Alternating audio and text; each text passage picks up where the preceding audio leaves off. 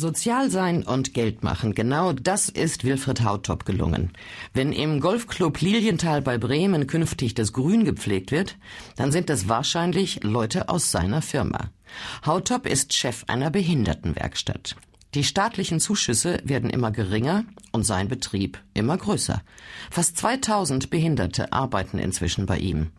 In der jüngsten Geschichte psychisch Kranker und Behinderter in Deutschland allemal eine Erfolgsgeschichte. Der Martinshof in Bremen ein perfektes Beispiel für richtig verstandene Hilfe. Heller Wahnsinn. Sie verdienen so gut wie nichts und kommen doch gern zur Arbeit. Besuche Martinshof in Bremen, Deutschlands größter Werkstatt für behinderte Menschen. Ein Text von Jens Bergmann. Der Mann entspricht verblüffend genau dem Klischee des Mittelständlers.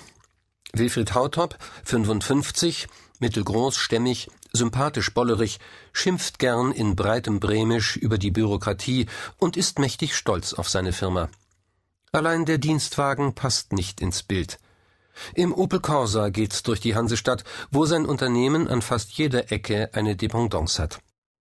Es gibt fünf größere Betriebsstätten, zwei Läden, einer davon in bester Innenstadtlage, sowie 14 kleinere Werkstätten. Außerdem arbeitet ein Teil der Belegschaft bei anderen Unternehmen. Bei Siemens stellen Hautops Leute Elektroteile her, im Weserstadion pflegen sie den Rasen und reinigen die Sitzplätze, im Polizeipräsidium waschen sie in einer eigenen Halle den Fuhrpark und betreiben außerdem eine Druckerei.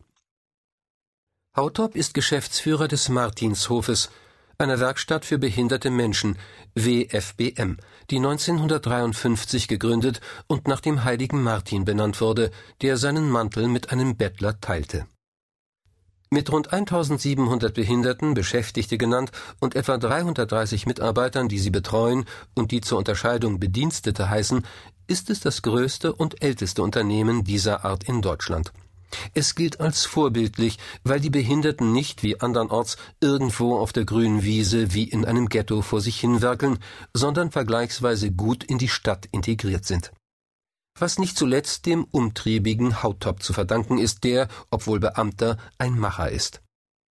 Dass er im Stadtstaat Bremen, der de facto nicht viel anders funktioniert als ein Dorf, alles und jeden kennt, erleichtert ihm die Sache.